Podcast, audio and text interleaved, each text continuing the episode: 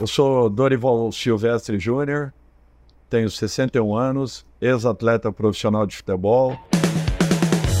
Em pouco mais de um ano, a vida de Dorival Júnior passou por um turbilhão. Ele se tornou avô, foi campeão da Libertadores, duas vezes da Copa do Brasil e, como recompensa, recebeu o convite para ser o técnico da seleção brasileira no ciclo até a Copa de 2026.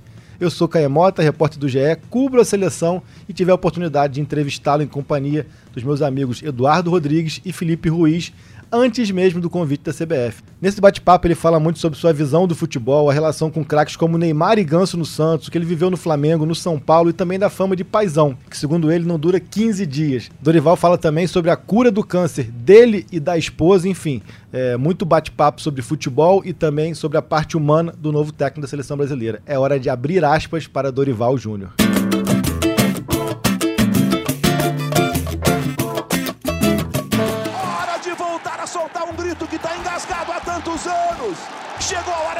De frequentar os grandes momentos uma década depois. São Paulo, campeão da Copa do Brasil 2023. Com São Paulo, a minha primeira frase aqui dentro, porque eu vim acompanhando alguns jogos do São Paulo. Não imaginava que estivesse aqui alguns dias depois. Sinceramente, não imaginava. Uh, vim acompanhando. Eu cheguei aqui e falei para eles que eles acreditassem, porque até dezembro nós estaríamos disputando uma final de competição, que eles se preparassem para jogarem uma final de competição.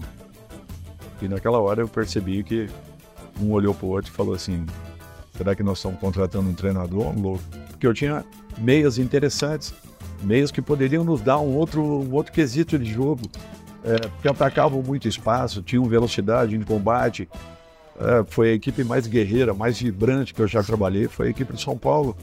Uma equipe que não se entrega em momento nenhum, que deixa tudo que pode dentro do campo.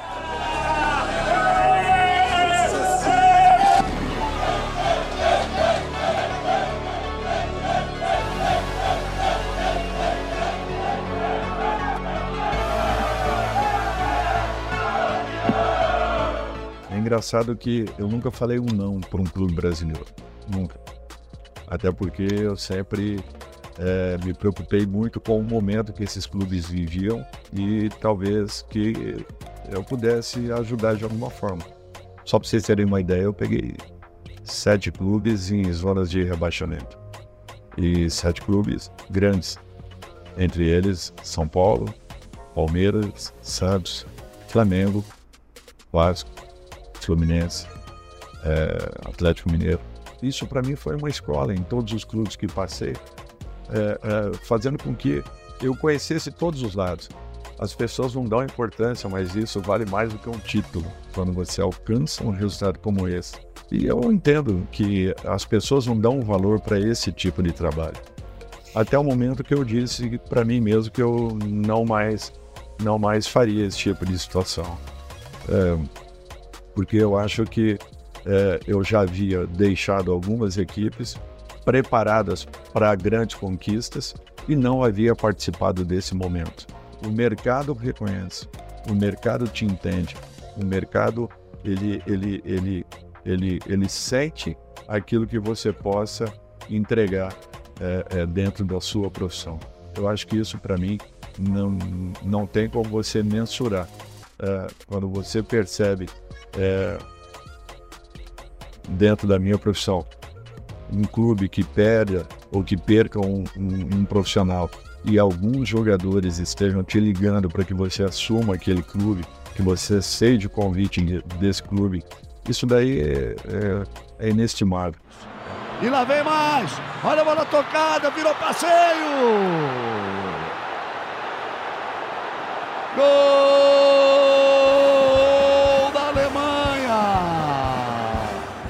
Acontece aquela fatalidade em 2014, que já vinha sendo anunciada há muito tempo, porque nós jogávamos é, um futebol resultadista, é, de repente todos nós fomos questionados. Todos nós. Então nos cobravam uma formação é, e uma reciclagem. Desculpem, nos cobravam uma reciclagem, sendo que nós não havíamos tido uma formação. Então, até porque naquela ocasião, não era exigido nada de um treinador de futebol. Se eu fosse o presidente de um clube e o meu vizinho, de repente, se interessasse por futebol e eu quisesse colocá-lo como meu treinador, eu poderia fazê-lo. Ele não precisava ter nenhum tipo de preparação para que pudesse executar e desenvolver aquela função. Então, é para vocês verem que, para nós, é, tudo aquilo que aconteceu a partir de então chamou muita atenção. E queira ou não, houve um massacre em todos os sentidos em cima do treinador brasileiro. Naturalmente, muitas coisas nós eh, éramos responsáveis, mas muitas outras talvez não. E a, o que o presidente quer mesmo é que o, o Dorival chegue para resolver o problema e já comande o time no sábado, seja no banco de reservas, aqui no estádio do Morumbi, contra o América Mineiro, às seis e meia da tarde. Ah, determinado são as, as taxações que existem, né? Uh, o determinado treinador, ele é, ele é paisão, por isso que ele dá certo. Não é assim. Futebol, o paisão vai até a primeira semana de trabalho. Depois disso aí, se você não tiver conteúdo, se você não tiver organização, se você não tiver disciplina, se você não apresentar soluções ao seu grupo de trabalho, se você não desenvolver essas soluções no seu campo de treinamento, se você não mostrar que você tem entendimento daquilo que você esteja sugerindo, podem ter certeza que é, o paizão não passa de 15 dias no. A, a, avaliação de um trabalho, é, claramente, ela não existe. Na nossa profissão, ela não existe. As pessoas só entendem resultado se houver conquistas. Se não acontecerem conquistas, o segundo lugar talvez seja pior do que a, a antepenúltima ou a penúltima colocação. É interessante isso, mas o nosso país não tem um reconhecimento por você conseguir levar uma equipe média a uma conquista. Uma equipe que não estivesse credenciada a um vice-campeonato, uma equipe que esteja sendo preparado, preparada ou montada a uma grande competição, para uma grande competição, a uma conquista de, de repente, um campeonato regional no terceiro ou quarto mês de trabalho. É muito relativo isso. E quando você chega e não alcança, você acaba sendo refém do teu resultado. Caso você conquiste, muitas coisas possam, possam de repente terem passadas desapercebidas. Quando o momento enfim chegou, Caio Paulista e o filho, Lucas Silvestre, foram os primeiros a abraçar o técnico campeão da Copa do Brasil pelo segundo ano consecutivo. Você tem a condição de poder avaliar realmente um grupo de trabalho quando você está chegando em cinco, seis meses que você esteja uh, uh, juntos. Uh, e isso daí, no nosso país, infelizmente, nós tivemos que aprender um outro caminho. O, um caminho da velocidade, da impaciência, o caminho er, da, da, da tua chegada e, e a hora que finaliza a, a, a pergunta da sua primeira partida, que pode ter acontecido um, às vezes dois, ou talvez com três dias da sua, da sua chegada. Você ouve a primeira pergunta se essa equipe já tem a tua cara.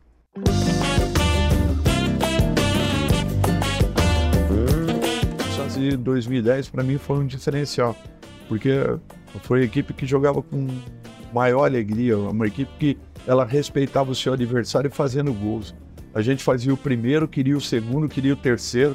Nós fizemos resultados de 10, de 9, de 8, de 7, de 6, quantos de 5, quantos de 4, de 3. Foi, foi a equipe que mais fez gols, gols em uma edição de Copa do Brasil. Talvez não tenha mais nenhuma, nenhuma edição de Copa do Brasil vai ter, nós teremos 39 gols como naquela edição. Aquela equipe fazendo aquele número de gols é, e sendo campeã daquela, daquela, daquela etapa. Então, assim, é uma equipe que marcou muito, porque é um pouco diferente do que as pessoas falam, né? Uma equipe contra-ataca em velocidade. Aquela equipe do Santos atacava em velocidade. Era, um, era uma coisa assim que surpreendia era um toque só e quando você chegava dentro da área e precisasse ou necessitasse de uma finta, aí sim existia essa finta. Mas era uma equipe muito solidária. trocava passes com uma facilidade envolvendo, envolvendo e criava aí, olha, no mínimo 15, 20 chances por partida. Então aquilo chamava muita atenção e marcou, para mim marcou. Talvez tenha sido a equipe que mais é, tenha dado prazer de, de, assistir e de ver jogar.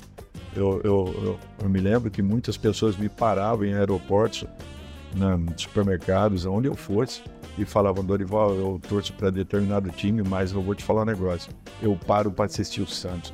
Eu já fui duas, três vezes no Pacaembu, eu já fui no Morumbi, eu já fui tudo para assistir o Santos. Para mim é um prazer ver, ver essa equipe jogar e realmente era o que acontecia.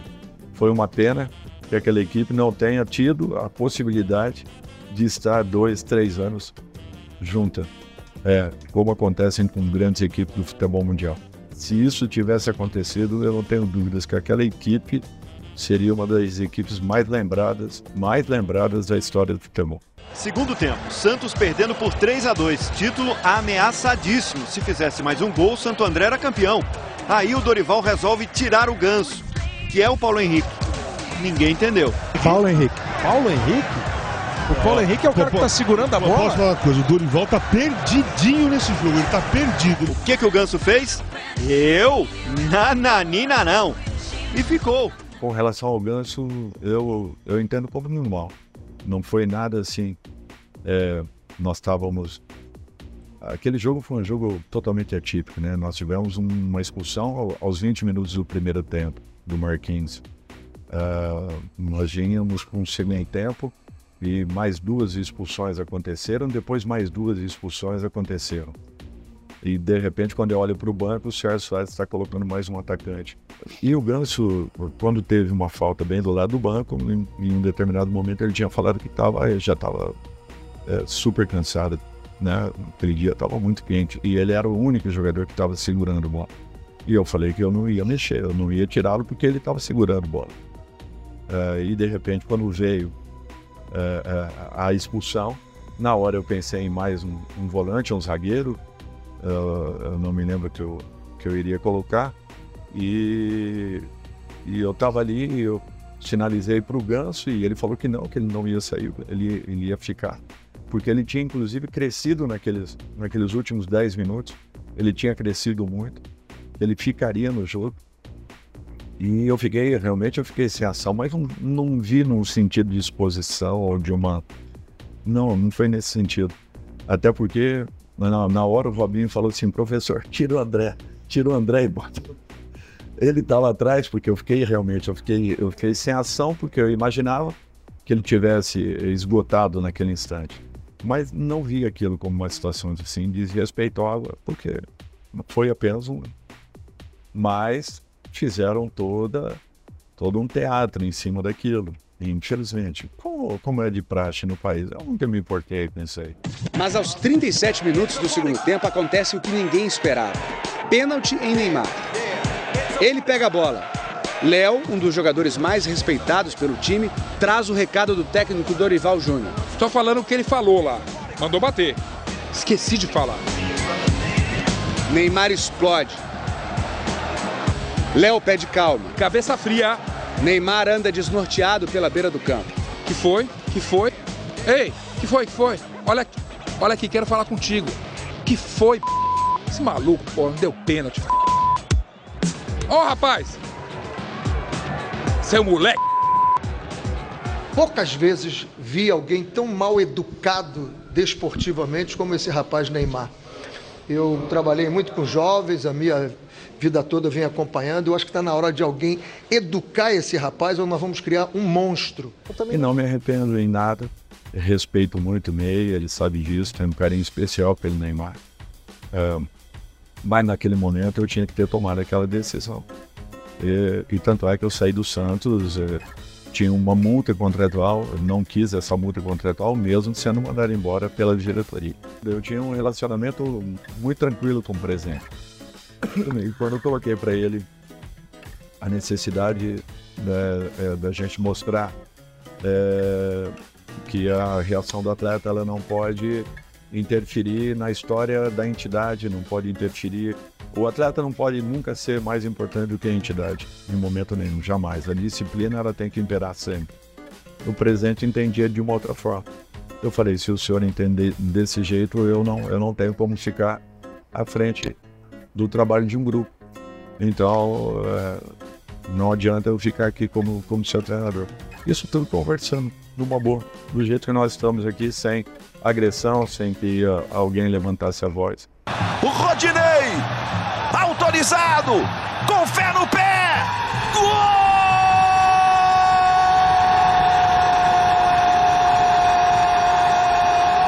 Do título! Eu, o que é o simples no futebol, né? O que é simples? Eu, eu ouvi muito o do Flamengo jogava simples, né? O que era simples? Sendo que ninguém, ninguém tinha, tinha, tinha tentado sequer colocar Pedro e, e Gabriel juntos, né? Muitos se falavam a respeito dos dois jogadores e ninguém tinha tentado essa fórmula absurda de, de jogar. Não. Aí sim, simplicidade para jogar, concordo. Mas cada um respeitando as suas, as suas funções. Uh, e o Gabriel não deixou de ser efetivo, de ser participativo e de ser o artilheiro que sempre foi. Pedro mo mostrando é, é, toda a capacidade que tinha. Uh, os demais jogadores jogando dentro de funções importantes e desenvolvendo. Nós tínhamos duas equipes que jogavam de formas é, distintas no mesmo grupo de trabalho e que em cada partida, de repente, você mudava o contexto, mudando apenas nomes. É, mudavam posicionamentos, mudando nomes. Então, assim, é, será que isso era simples, né? Será que isso era é, é não tinha não tinha trabalho, não tinha não tinha dedicação, não tinha entendimento, não tinha é, é, a aceitação dos jogadores? Ninguém confiava mais, ninguém acreditava mais naquela equipe. Estavam dando o ano como perdido. Eu me lembro muito bem disso. E de repente nós tínhamos duas equipes que, que jogavam no mesmo nível. Aquilo para mim foi uma vitória muito grande, independente da, das conquistas que aconteceram. Mas você sentir o calor daquela torcida acreditando novamente, né? E fazendo o que fizeram no Maracanã a partir daquele jogo com, com o Atlético Mineiro. Hilton Pereira Sampaio apita! Fim de papo no Maracanã! O Flamengo está classificado! Consegue uma virada histórica! Daquelas que o torcedor vai guardar para sempre no coração! Com o apoio de uma torcida que fez a diferença! Eu acho que o diferencial foi o momento que uma reunião que nós fizemos e o Diego falou, Dorival, que a gente precisa de um caminho. Eu falei, então vocês acreditem que podem ter certeza que nós vamos encontrar juntos esse caminho. E o que eu estou propondo nesse momento é isso aqui. E acredito que eles tenham entendido. Entenderam, abraçaram, se desdobraram em campo. Mudamos todo o contexto em termos de trabalho e treinamento Uh, e a partir dali, os resultados começaram a acontecer. Naquela partida em que nós perdemos para o Atlético Mineiro, a segunda partida, com aquele gol do Lázaro, a gente já via naquela equipe uma reação um pouco diferente daquilo que eu havia presenciado nas partidas anteriores. Era muito pouco tempo de trabalho, porque a gente não tinha como. A cada dois dias nós estávamos em campo. E, e todo período que sobrasse, todo período que restasse, a gente tentava trabalhos táticos, técnicos, para que a gente pudesse encontrar uma evolução com a equipe. Eu falei para eles que é, nós tínhamos voltado ali para conquistarmos e que isso iria acontecer. E quando o Diego deu aquela deixa, naquela reunião que para mim foi importante, nós anotamos tudo, tudo que foi falado naquela reunião para que depois, meses depois da gente apresentasse para eles tudo que foi assumido como compromisso naquele momento. Eu chamei alguns jogadores que eram importantes e que não estavam motivados naquele instante. E pedi que eles mudassem o comportamento e me mostrassem em treinamento que eles estavam querendo uma oportunidade. E um deles foi o Pedro. Eu falei: que para mim era um maior desperdício eu ver um jogador que poderia estar tá vestindo a camisa da seleção brasileira não não tá não tá atuando na sua equipe. E eu acho que ele começou a acreditar um pouco mais em tudo em tudo que a gente estava começando a propor. E para viver esse momento de novo, foi preciso parar. O motivo? Um câncer de próstata. A primeira coisa que passa assim na cabeça é meu pai vai morrer, né? No começo foi um choque, né? Eu, eu, eu sempre encarei com muita naturalidade tudo. Nunca, eu nunca me desesperei em razão de um diagnóstico. É, sempre trouxe isso aí com muito, muito equilíbrio. Eu tinha tido um exemplo dentro da minha casa, né? Minha esposa teve é, um, um, câncer com outro tipo de era muito mais agressivo, muito mais é, exigiu muito, né, de toda a família e isso daí foi um diferencial. Então, para mim, um, um comunicado daquele era um fato normal. Eu não vi assim como desesperador, como um problema. Ah, ao contrário, eu procurei manter com calma, equilíbrio. É natural que entre o diagnóstico e, e, e, a operação nós levamos aí quase 10 meses, ah, entre exames, alguns testes, alguns, enfim, uma série de fatores que, que precisavam ser levantados. Eu estou acompanhando passo a passo desenvolvimento né, do neto, diferente um pouco dos filhos, é interessante ao mesmo tempo marcante, porque para mim eu acho que preenche um pouco daquela lacuna né, que existiu lá atrás. É, é, é um barato, né? Mas ainda, ainda não está falando, só as reações ali do dia a dia, é, começando a andar agora, então é, tudo isso eu estou conseguindo acompanhar. Tem sido muito interessante porque cada pequena conquista dele está sendo uma festa, né? E isso eu, eu já havia perdido ao longo do tempo, porque é natural. É, todo aquele momento anterior talvez eu tenha passado com outras preocupações, né, e não com tanta atenção como eu estou tendo agora e dando agora a, a ser aí que está ainda iniciando.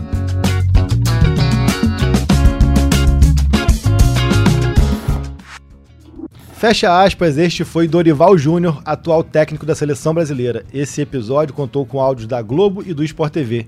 Para assistir a entrevista em vídeo, acesse o ge.globo.